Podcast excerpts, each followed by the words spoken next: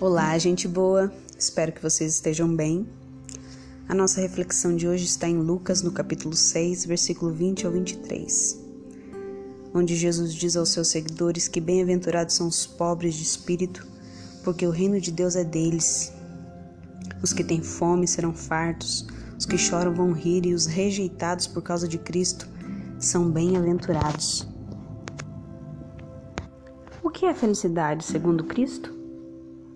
Uma pessoa que diz ser feliz nos nossos dias é identificada como aquela pessoa que não sofre, é famosa, é poderosa. Aliás, fama e poder são duas coisas que a humanidade sempre buscou.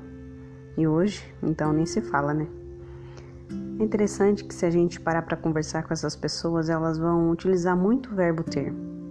Eu tenho muito dinheiro, eu tenho muitos seguidores, eu tenho isso, eu tenho aquilo, eu tenho tudo que eu quero. Se você observar ao longo da vida, quando elas perdem o que têm, quase sempre elas perdem o chão e preferem a morte.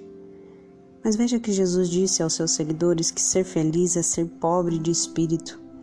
E o que isso significa? Significa que a gente precisa reconhecer que necessita de Deus. Sabe?